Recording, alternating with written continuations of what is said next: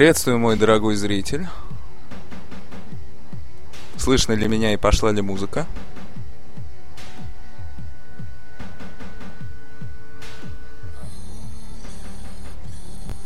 Музончик пошел?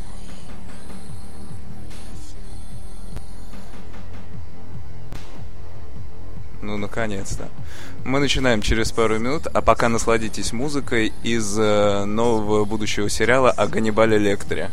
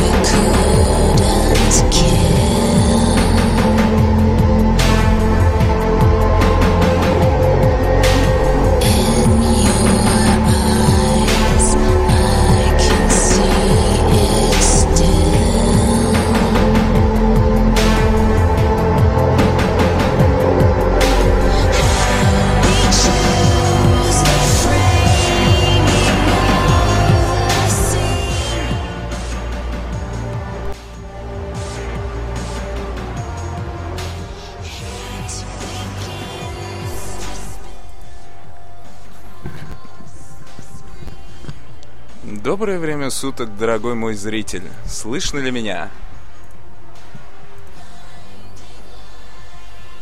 Мне нужно ваше подтверждение. Слышно ли меня, и тогда я начну. All right, дорогие мои. Итак, дорогой зритель. Вашему вниманию я хочу сегодня предоставить психологию серийных убийц немного в новом варианте. Я немного поработал над сценарием, и, думаю, представлю вам в интересном виде нашего нового пациента. С вами F21, и мы начинаем. Но перед тем, как представить нашего сегодняшнего пациента, я хочу прочитать вам э, так называемый полицейский отчет. Полицейский отчет датируется 16 ноября 1957 года из США. В штате Северного Запада было объявлено предупреждение о сильном снегопаде – сильными морозами. На этой неделе в центре Висконсина разыгралась сильная буря. В штате был открыт десятидневный сезон охоты на косуль. В первые два дня погибло шесть охотников. Пять умерли от случайных выстрелов, а один от сердечного приступа. Полиция продолжает изъятие ужасных находок из дома мастера Эда Гейнса – проживающего в районе города Пленфилд, признавшегося сегодня в том, что он э, выпотрошил и расчленил тело 58-летней вдовы Бернис Уорд. Власти обнаружили обезглавленное тело, подвешенное в, дрове, в дровяном саде Гейна. Внутренности были изъяты из тела, и голова отрезана. И тело было подвешено за пяточные сухожилия. Во время обыска на ферме Гейнса также обнаружили кожу с лица 54-летней Мэри Хенген, а также части тела 10 женщин.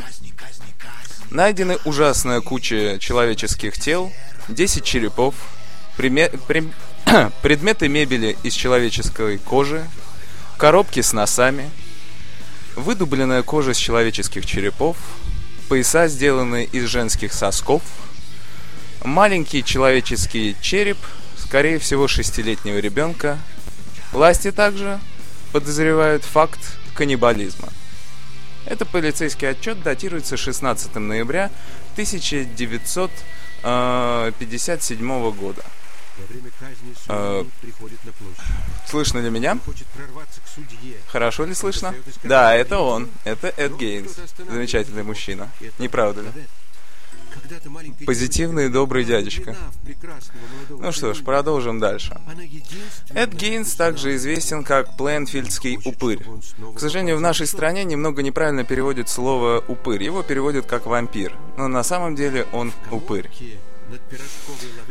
Но перед тем, как что мы начали разбирать нашего замечательного Эда, мы должны понять, что же тогда представляло собой США 50-х годов.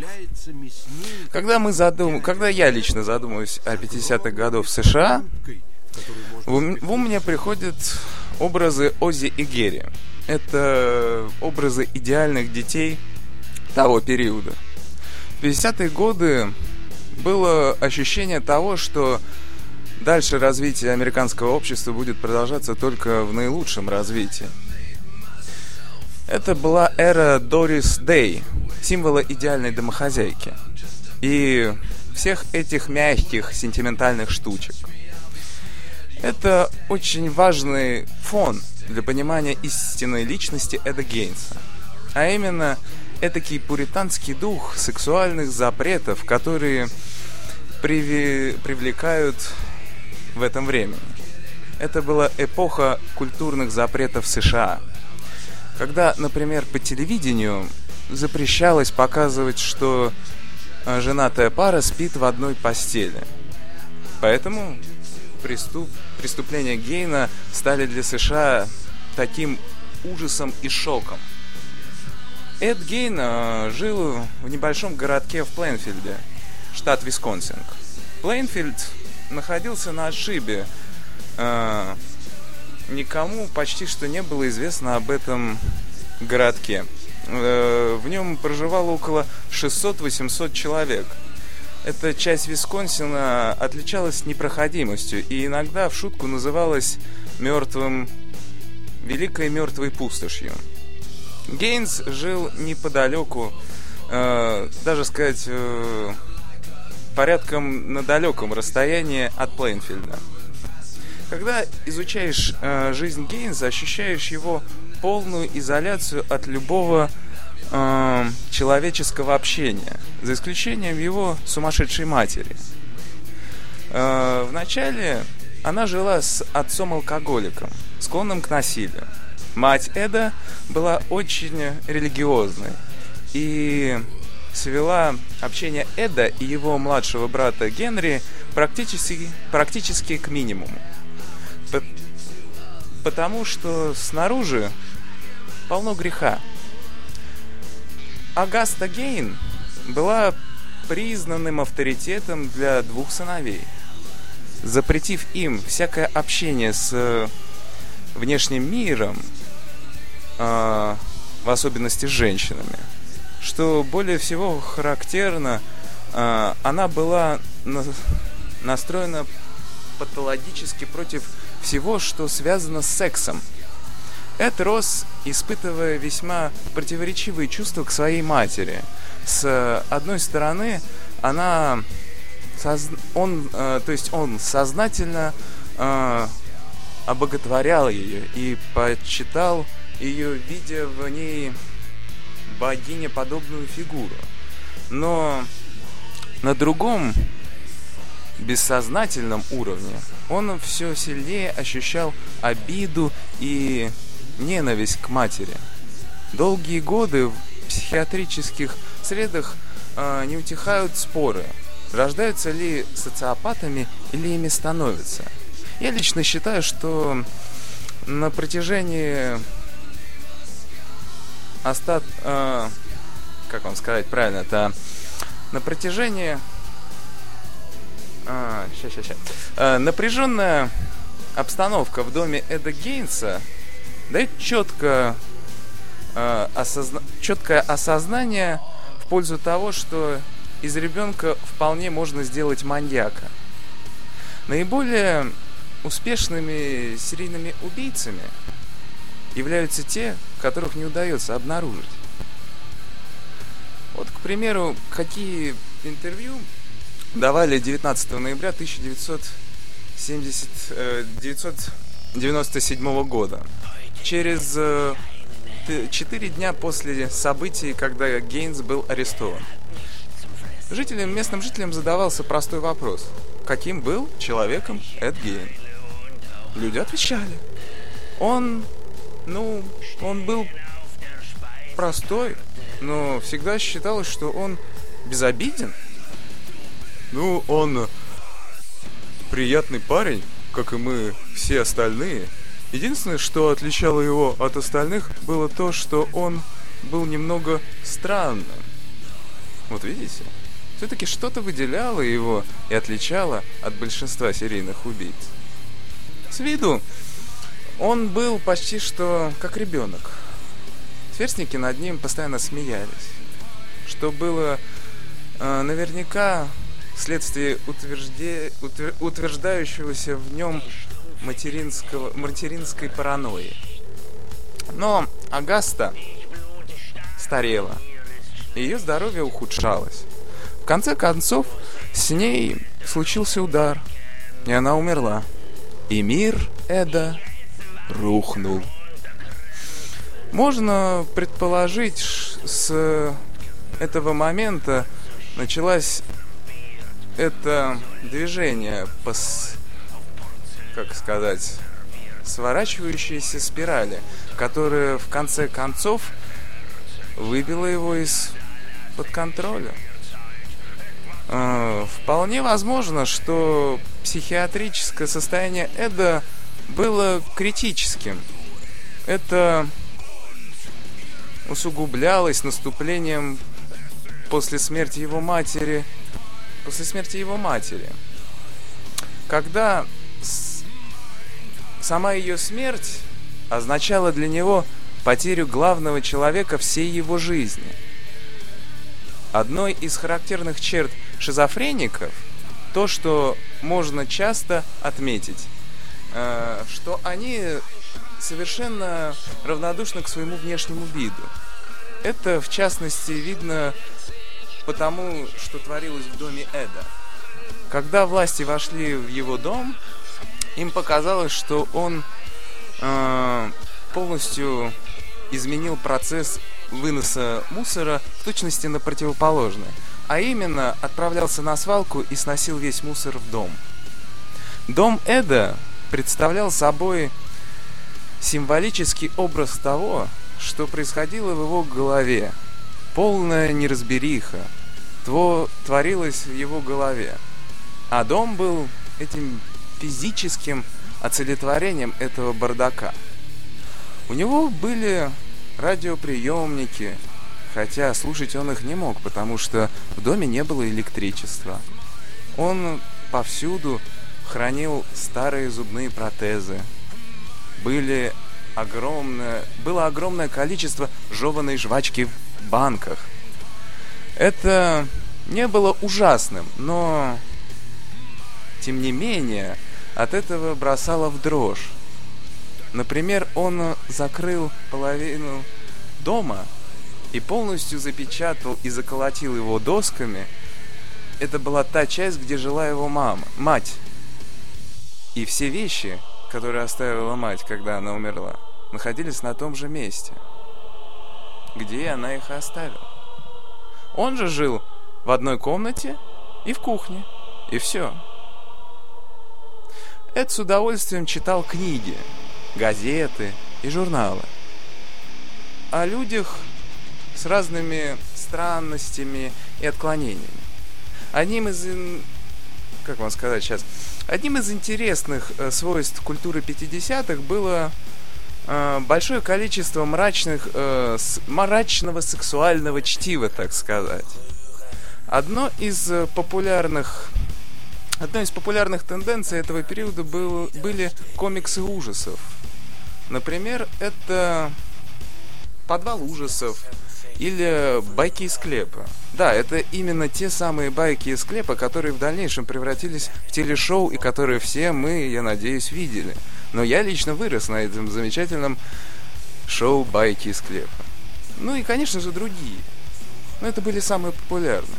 Это были истории с захватывающим сюжетом и хорошими яркими иллюстрациями, представляющими предельный уровень насилия в графике. Эти комиксы читали не только дети, но также и взрослые. Людей интересовал друг, другая жизнь в самых различных об областях ее проявления, в самом невероятном представлении, э, представлении полном картинной, полном картинной, как вам сказать, полном, полном картинной, ну, буквальности, воплощения их мечты в жизнь. Само собой, э, из, издавалось также множество материалов, в которых описывалось преступление нацистов во Вторую мировую войну. Публиковались ужасные снимки, представляющие ужас, творившийся в лагерях смерти. Они также публиковались в известных журналах, таких как Life и Times. Это были самые ужасные фотографии, и они своеобразно набирали популярность, но и травмировали психику людей. Также восхищали истории об охотниках на головах из южных морей, рассказы о кладбищенских ворах 18 века, некромантах или воскресителях, как их называли. Лично мне кажется, это подпитывало странность поведения Гейна. Он стал просто одержимым подобными вещами и в конце концов решил притворить свои, свою одержимость в жизнь. Он нашел... Он нашел... Как вам... Он... Да, не буду это говорить. Он начал грабить могилы. Гейн сказал, что он начал заниматься этими преступлениями ровно через год после смерти его матери. Внезапно ощутив, что страсть одолевает его с головой, он отправлялся на кладбище или открывал газету и читал некролог о умершей недавно женщины и приходил туда ночью и выкапывал эту женщину. Он выкапывал ее, открывал гроб, доставал тело, доставал тело, закапывал обратно гроб и вез тело женщины домой. Причина выкапывания именно пожилых женщин была скорее связана с тем, что он стремился вернуть свою мать. Самое Главное, что нужно понимать в этой ситуации, что психологические черты Гейна, что он всеми силами стремился вернуть свою маму. Он пытался... Он пытался откопать гроб своей матери, но, придя на кладбище, он обнаружил, что почва, та часть Висконсина, в которой была похоронена его мать, представляла собой очень песчанис... Пещ... Ну, короче, пустынную область. И большинство гробов хранилось в бетонные плиты. То есть бетонные подвалы. И Эд не смог откопать свою маму. В случае с Эдом Гейном Зигмунд Фрейд мог бы полностью подтвердить все свои теории. Эд одновременно любил и ненавидел свою мать, поскольку он не мог иметь нормальных отношений с женщинами. Он хотел забрать у них те части, которые, на его взгляд, были ближе всего к, подходили ближе всего к понятию женщина. Он с необыкновенной жадностью и радостью добывал все новые и новые части тела мертвецов. Он сделал себе пояс из женских сосков, вырезал гениталии у женщин, сделал... Следователи также нашли коробку с отрезанными вагинами. По крайней мере, они нашли одну рамку, с, которая была с любовью сделана, так сказать. Это, конечно, ужасно так говорить, но она была сделана с немыслимой любовью. Одна из э, влагалищ была обрамлено в серебро и украшена красными лентами. Он использовал кости человеческой голени для того, чтобы для того, чтобы заменить у кофейного столика ножку. Он также снимал верхнюю часть черепной коробки, выскребал из черепа все ненужное и использовал ее как супницу. Также он снимал э, женщин всю кожу. С одной из своих жертв он снял верхнюю часть кожи и сделал себе сапоги. И также он снимал с многих своих жертв кожу, чтобы обить мебель. Когда полиция ворвалась в дом, она обнаружила огромное количество вещей, обитых человеческой кожей. Но больше всего, конечно, потрясает костюм, сшитый из человеческой кожи. Он сделал лицо с трупов женщин и использовал их как маски. Он содрал кожу с верхних частей тела и сделал себе джинсы, а потом начал сшивать все это вместе. Все эти лоскуты женской кожи и создавать себе некий костюм а-ля Франкенштейн. Гейн был одержим идеей различных форм го- э, не гомосексуализма, а транссексуализма. По всей видимости, внутри него была часть, которая стремилась стать женщиной. Скорее всего, такова была собственная идея операции по перемене... Это была его собственная идея по операции по перемене пола. Очевидно, он не собирался себя кастрировать, но полагал, что добиться транс... трансформации он может, использовав м- недостающие ему элементы плоти и кожи. Он одевался в этот ужасный костюм из человеческой кожи и расхаживал по своему дому – притворяясь своей матерью. Существовал уродливый парадокс в центре сознания Эда Гейна. Поскольку он все время старался вернуть свою мать в мир живых, при том, что это была та женщина, которая угнетала и мучила его больше других, и он ненавидел ее. Вот почему он решил о, то есть он, он решил таким образом воплотить свою месть матери. Он резал тела и кромсал кожу с такой яростью. Ни о какой терпеливости и аккуратности речи не шло. Но постепенно мертвецы стали заканчиваться. Он отправился, и тогда Гейнс отправился в скобяную лавку. Магазин тогда находился... Тот магазин находился в Ордане. Его держала женщина по имени Бернис Уорден. Но, видимо, что-то в ней привлекло его. И это что-то было отдельное сходство с его матерью. Гейн уже ранее заходил в этот магазин – чтобы спросить цену на антифриз.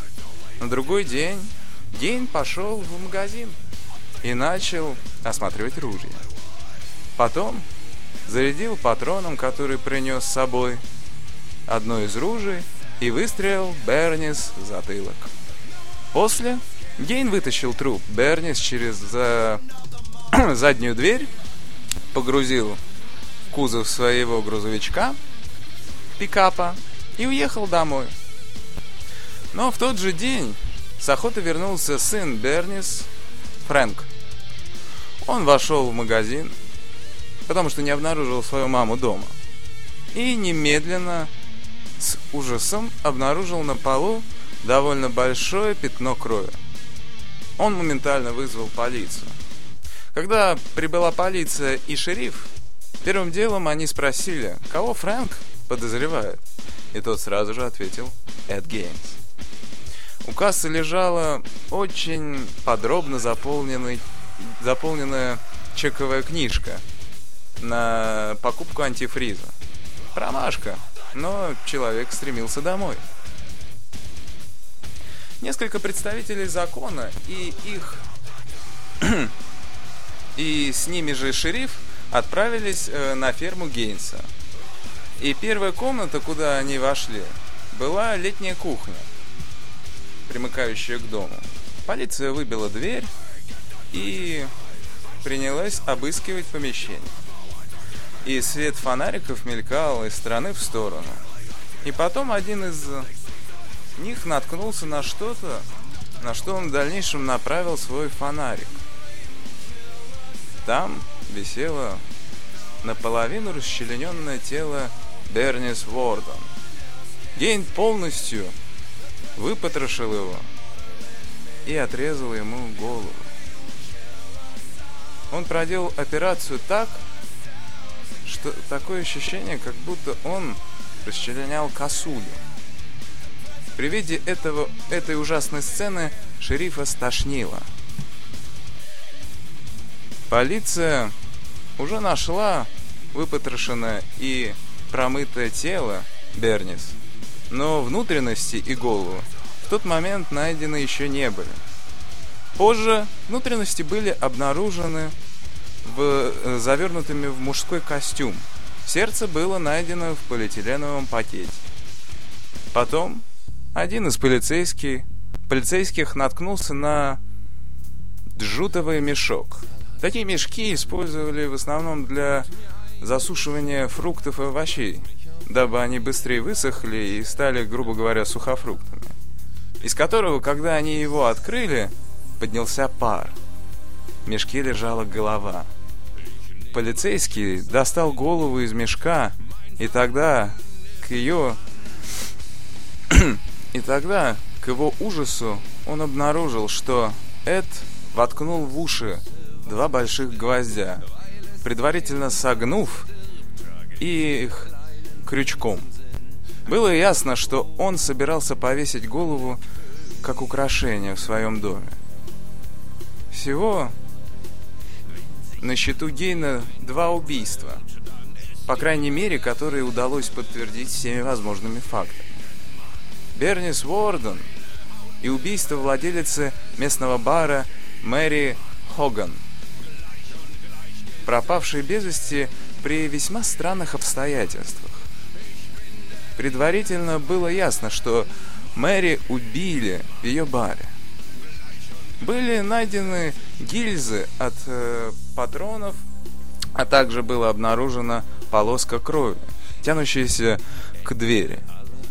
Дело об э, исчезновении Мэри Хоган слишком затянулось и было закрыто.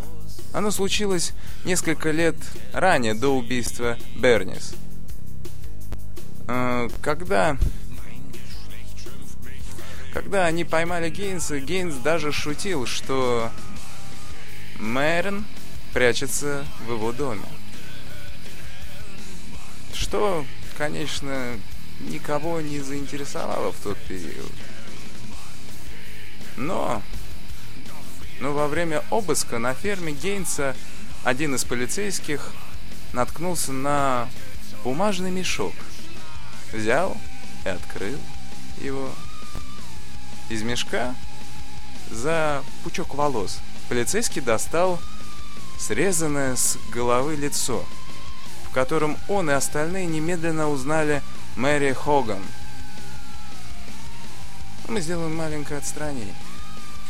50-е годы в Америке и в особенности в небольших городках в ту пору люди никаким образом не были готовы к ужасам, которые на них нахлынули. Случай был настолько ужасен, что его мог сделать только сам дьявол. То, что Эд грабил могилы, поразило население даже еще больше, чем убийство, потому что затронуло очень и очень сильно всех горожан. Их, то, что их близких украли и долго издевались, притворяя свои садистские наклонности. В один прекрасный день на ферме Гейна, прежде чем ее успели превратить в место паломничества туристов, случился пожар, пожар, причину которого не удалось установить и очень... Э, и дом выгорел и сгорел полностью. Есть четкое оправдание. Потрясение, испытанное разгневанными жителями города, стало причиной, скорее всего, этого возгорания, потому что они не могли простить этого. И они хотели всеми силами уничтожить это происходящее. А, но штат но штат оторванный. Э, в Висконсине Плейнфилд был оторванной частью от всего США основном. Это был практически неизвестный городок. Но неожиданно, благодаря преступнику Эду Гейнсу, городок ужасным образом стал популярен. Репортеры десятками прибыли в город, известив э, о прес... когда они узнали о преступлении, огромное, это было как взрыв огромной бомбы, так сказать, бабахнуло. В конце концов, Эд Гейн попал в передовицу Лайфа, что по тем временам было высоким показателем, потому что Лайф это был журнал. А в дальнейшем ему досталась огромнейшая статья в Таймс. Это было свидетельство необычного интереса к личности Гейна – были и такие, что стремились всеми силами воспользоваться возможностью и попасть в газеты. Они давали интервью и даже удачливо пытались отдать свою фотографию, чтобы попасть в новостную колонку. Но здоровое социальное чувство Плейнфилда было возмущено от ужасных от ужасной раны, нанесенной им Гейнсом – ибо каждый небольшой городок в Америке гордился собой по-особенному. Например, а, той или иной знаменитостью. А Плейнфилд с тех пор на, немедленно стал известен как тот самый город, из которого родился тот самый ужасный американский маньяк. Есть нечто такое, что не так широко известно. Что понятие серийный убийца вошло в обиход немного лет спустя после этих событий. Большинство серийных убийц были в большей степени психопатами, ненормальными. Можно также было бы назвать их ужасными, ужасно рациональными людьми с э, собственным устрашающим пониманием, без общего человеческого сознания, без тени сострадания и ищущих в людях только объект, который они бы могли использовать в своих изощренных целях. Невозможно испытать какую-либо симпатию или сочувствие к Теду Банди или Джеймсу Гейси – Конечно, симпатию может быть, но не сочувствие. Они были монстрами. Они были чудовищами. Но даже несмотря на то, что Гейн, благодаря своей ужасной практике, признан чудовищем, за... законченным чудовищем и абсолютным чудовищем, как э, вы понимаете, как вы понимаете, были и здравомыслящие люди, которые испытывали к Гейнсу некое сочувствие и сострадание. Не испытав прежде невероятных мучений, которые мог испытать Гейнс э, в детстве, является и, и развиваются в таком ужасном мире, как он, окончательной форме довольно редко. Гейнс, такие монстры, как Гейнс, появляются, ну, раз в несколько веков. Это болезнь. Болезнь сознания. Болезнь сознания шизофреников. Но если в случае классических, классического понимания шизофреника – его наклонности уже развиваются к 12 годам, а у Эда... А Эду было почти уже 39 лет, когда умерла его мать. И только после этого началась цепочка его жутких выходок. Как э, в дальнейшем выяснилось, Гейн был э, ненормальным, что означало, что психически его состояние было очень болезненным. Он часто переживал различные галлюцинации, зрительные, звуковые, обонятельные. Потом выяснилось некоторые психические подробности его детства и воспитания, невозможность личности развиваться нормально в психическом и сексуальном плане.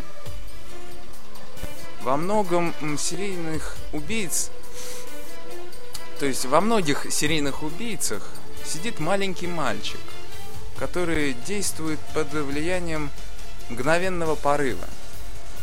И цивилизация призна, призвана позаботиться о них и вылечить их, но никто этого не понимает.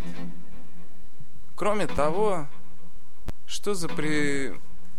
преступлением, что за преступлением стоит факт также и сексуального удовлетворения. Некоторые мужчины испытывают э, сексуальное удовлетворение в момент убийства своей жертвы. Убийцу можно считать экстрема... Убийство можно считать экстремальным способом получить э, крайнюю степень удовольствия. Но... Но и это является финалом чьей-то жизни. То, что типы, подобные Эду Гейнсу, действительно... Э, то, что типы, подобные Эду Гейнсу, действуют на нас так завораживающе, связано с тем, что противостоять им мы не в состоянии. Их преступления настолько ужасны, что сознание просто не приемлет его в себе. Возможно, они задевают не, некоторые примитивные струны.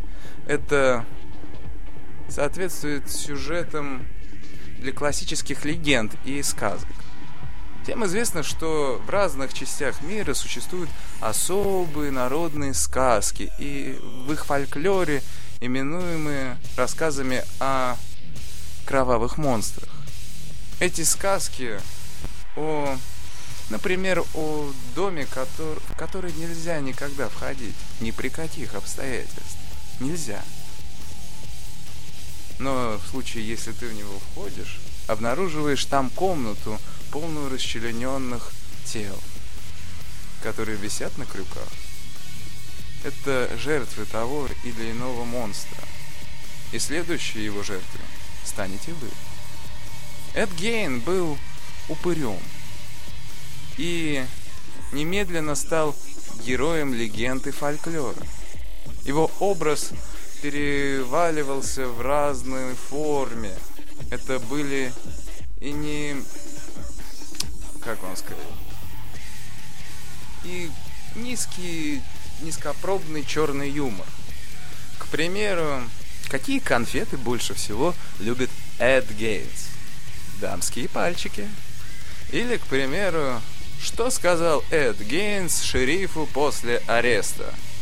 Мое сердце теперь с вами в пакетике. Это был ужасный юмор 50-х годов в Висконсине. В истории Гейна было что-то прилипчивое, что можно было повторять снова и снова. Например, книга «Психоз», прославленного, прославленного благодаря писателю Роберту Блоху, который в 50-х жил в Висконсине и как раз когда Гейнс, э, история Гейнса была жива. Если вы читали «Психоз», то есть, или, как вам может еще быть известен, «Психо», то вы помните, что после ареста Нормана Бэйнса люди там сравнивают его с Эдом Гейнсом. Характер э, Нормана Бэйнса, созданный Робертом Блохом, гораздо ближе к Эду Гейнсу, чем позже созданный в фильме Хичкока. По, по понятным, так сказать, денежным, коммерческим, вот слово, коммерческим причинам э, Хичкок решил взять популярных и симпатичных, и, так сказать, медийных актеров. По книге Норман Бэнс это человек за 40, носит толстые очки и был не слишком привлекательным. Человека, который мог решиться на такие ужасные преступления, невозможно было представить, и именно поэтому, скорее всего, и это ему исходило с рук. Хичкок нашел описание характера Нормана Бэйнса и взял и увидел в этой роли Энтони Перкинса. Хотя Перкинс э, и порвал э, классический, так сказать, классический уровень этого образа мужчины. Он создал такого смазливого человека средних лет, Нормана Бэйнса, но это было создано, этим была создана икона обычного парня-соседа, пугающего гораздо больше, чем обычный кровавый маньяк, живущий в глуши какого-нибудь леса. Фильм «Психоз» или «Психо» вышел на экраны в конце 60-х. Но более всего дух 50-х э, передавался в книге, отражающей Эда Гейнса. Это очень жестокий пуританский настрой, подавляющий сексуальность и малейшие на фоне этого похотливые и малейшие на этом фоне представления какого-либо, так сказать, похотливого, грязненького романчика, чтиво того времени 50-х годов. Эта книга отображала лучше всего вот ту грязь 50-х годов, что лицемерие на телевидении и правду в жизни. Этот шизоидный элемент, эта часть дела Гейна была использована Блохом, а затем Хичкоком – и создан был психоз. Или психо. Но я считаю, что правильно говорить психоз, потому что название психо переводится на русский именно так. Ну, немного уйдем от Хичкока и Блоха и перейдем ближе уже к нашей реальности. Что касается такого фильма, как именно оригинального фильма «Техасская резня бензопилой», она проделала большую и глубокую работу, э, продумав атмосферу, которая была как бы, которая царила в доме Гейнса. Она отображала, если вы посмотрите именно первую, оригинальную эту часть, то вы увидите, что происходило тогда в доме Гейнса. Этот ужас и кошмар, э, части тела и висящие на стенах. И отсюда исходит сила, потому что смысл в этом найти нев- невозможно. Мы не способны найти этот смысл. Такая семья каннибалов и кровавых убийц просто невозможно, не может существовать. Но вот вы видите их реальных перед вами. Мы используем даже легкое сострадание кожаному лицу. Нет, правда, мы же испо... мы чувствуем это легенькое такое сострадание. Это само... Это как понимание самого себя. Понимание нашей самоидентификации, которую мы можем переживать, глядя на более-менее нормального вида чудовища вроде Нормана Бэйнса в исполнении Перкинса. А семейство кожаного лица это экстремальная пародия, мультипликационная пародия или комиксная о неустойчивом семейном положении, испытывающую давление на психически и в итоге мы сочувствуем кожаному лицу, ибо мы понимаем, в какой среде он был рожден и в какой среде он развивался. Именно причина и осознавание той ситуации, то, что он стал таким благодаря именно них, а не потому, что он был рожден монстром. Теперь поговорим немного о милом Ганнибале Лекторе. Но не о нем самом, а об одном из фильмов. Что было вза- заимствовано у Эда Гейнса в фильме «Молчание ягнят». Это тот самый знаменитый костюм из человеческой кожи. «Молчание ягнят», как и в книге, так и в фильме, мы наблюдаем за тем, как Баффало Билл воспроизводит преступление Эда Гейнса. Мне кажется очень эм, примечательным то, как серийный убийца становится народным героем эти люди э, совершают поступки, которые мы сами совершить не можем. Даже представить себе не можем или все-таки можем. Преступные мысли есть у всех. Но наше, отличи... Но наше отличие, э, что мы не совершаем этих преступлений. Добродетель человека, то есть нет, сейчас перефразирую фразу. Добродетельный человек мечтает о том, что злодей притворяет в жизнь. Неплохая фраза. Эти люди перешагивают через фантазии внутри себя.